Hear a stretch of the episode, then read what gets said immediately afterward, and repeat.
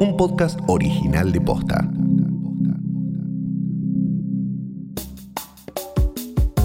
Los enfermeros y las enfermeras son una pieza clave en el día a día del cuidado de pacientes con coronavirus y a pesar de eso, su situación es alarmante.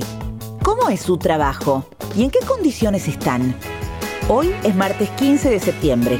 Soy Martina Sotopose y esto pasó posta.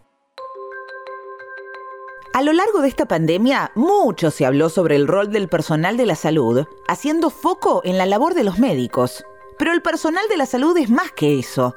Son enfermeros, kinesiólogos, psicólogos y nutricionistas, entre otros profesionales que también ponen el cuerpo día a día en el cuidado de pacientes de coronavirus. Son los enfermeros quienes ejecutan las prescripciones de los médicos. Son los enfermeros los que acompañan al paciente en todo el proceso de internación. Son los enfermeros quienes se cargan al hombro el cuidado diario de los enfermos.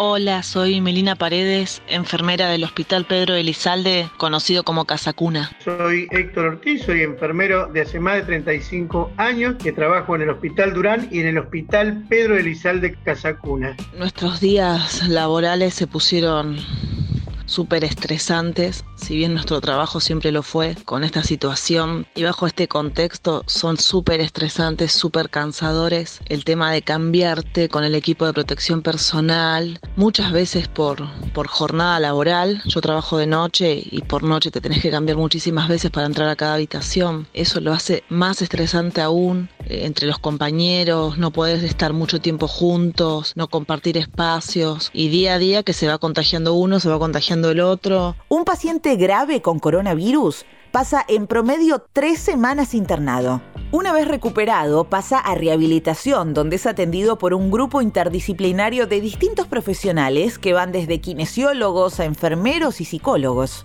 El manejo de un solo paciente puede requerir la labor de cuatro o más enfermeros. El paciente, al estar grave y estar respirado, está inmovilizado, está en coma farmacológico. Y aparte inmovilizados, son pacientes que también están conectados a monitores multiparamétricos. ¿Qué significa? Que controlan presión, saturometría, frecuencia cardíaca, frecuencia respiratoria.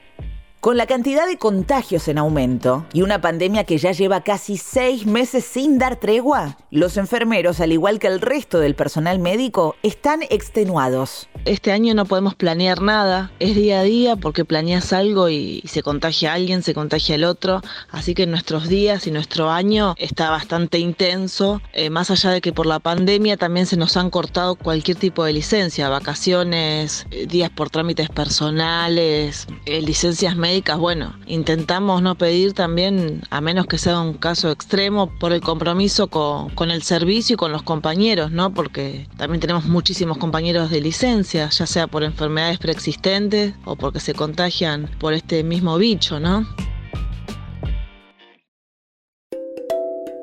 Los enfermeros de los hospitales públicos de la ciudad de Buenos Aires no son considerados profesionales. Se los encuadra en el escalafón general, por eso su sueldo básico es de 32 mil pesos. La mayoría tiene dos o más trabajos o dependen de hacer horas extras para completar su sueldo. Como consecuencia, los enfermeros en hospitales escasean y más aún los enfermeros con experiencia en terapia intensiva.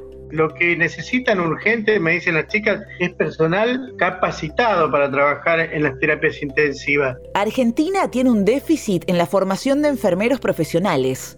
Según un relevamiento del Sistema de Información Sanitario Argentino realizado en 2018, en nuestro país hay 4,5 enfermeros profesionales por cada 10.000 habitantes. Solo el 10% de los enfermeros matriculados son licenciados, es decir, que tienen un mayor nivel de formación. El 40% son técnicos y casi el 50% son auxiliares, es decir, casi la mitad de los enfermeros de nuestro país solo tuvieron un año de formación. Se está trabajando bien, pero también tengo que decirte que está trabajando bien porque nosotros durante años hemos aprendido a, a trabajar con pocos recursos, ya sea humanos o materiales.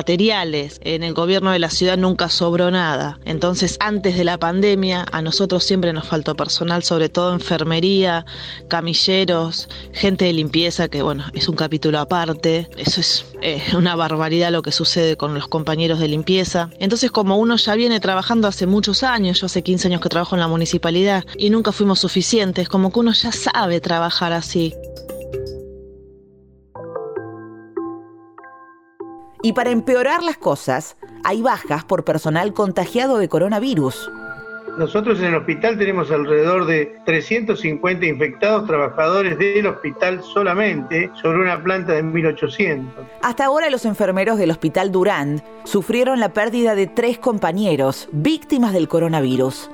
Los tres tenían patologías que los incluían dentro de los grupos de riesgo, pero la presión y las malas condiciones laborales los llevaron a seguir trabajando más allá del estrés, del cansancio, el agotamiento psíquico-mental, el pensar que uno viene a trabajar y sabes que por ahí te enfermas y no podés volver a, casa, la angustia de estar en una terapia y no te puede ver la familia, todo eso suma una gran eh, angustia, por eso hay muchos compañeros que piden médico desde el aspecto psicológico, ¿no? Porque no quieren enfrentarse a semejante terror. Por eso también tenemos escasez de muchos compañeros que tal vez eh, en esta situación prefieren quedarse en casa, resguardados de este semejante trabajo y problema, además del mal pago por la cual también se sienten muy, muy no reconocidos. Esta circulación hace que, que sí, que nos contagiemos, más allá de que se debería hacer cortes epidemiológicos para protección del personal y bueno, desde nuestros superiores de enfermería no siempre lo permiten, entonces muchas veces se junta todo el personal, por ahí vas a ver seis personas en una sala cuando no requiere.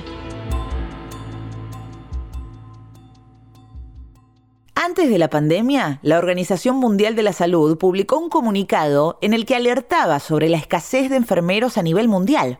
Un fragmento de esa carta indicaba, el personal de enfermería es la mayor fuerza laboral en salud, representa más del 50% del total y sin embargo, su escasez compromete la meta global de lograr la salud para todos en 2030.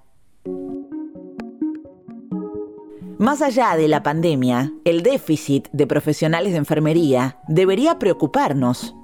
Sin enfermería, no hay cuidado hay dos realidades que no la estamos percibiendo en la calle, aquellos que, salen tal vez en, cantidades impresionantes, en la cual se ve que no tienen el más mínimo cuidado. Me parece una locura lo que estamos viviendo. Le pido a la juventud que entiendan de que la gente está muriendo, por eso en el país alrededor de 60 enfermeros ya fallecieron. Entonces este, es preocupante para nosotros esto que está pasando, ¿no? Enfermería y médicos residentes quizás sean los que peor las pasan en los hospitales públicos. Y nosotros como enfermeros nada, haciéndole frente a esto y tratando de, luchar por un reconocimiento que no llega y haciéndole frente a cierto tipo de maltratos eh, y humillaciones que sufre nuestra profesión desde hace años los médicos, los kinesiólogos, los enfermeros están angustiados, con temor y encima mal pagos. Creo que sería bueno que es el momento de reconocer a la enfermería como profesional y que proponga buenos sueldos para que el personal calificado, experimentado, entre a ingresar a los hospitales.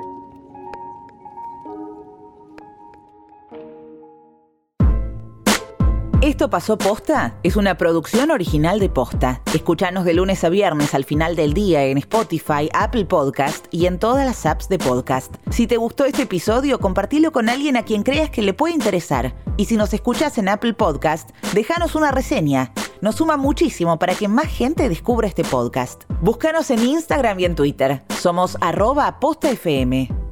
En la producción estuvieron Galia Moldavsky y Fede Ferreira. Nuestro editor es Leo Fernández. En la dirección general, Luciano Banchero y Diego del Agostino. Soy Martina Sotopose y esto pasó posta.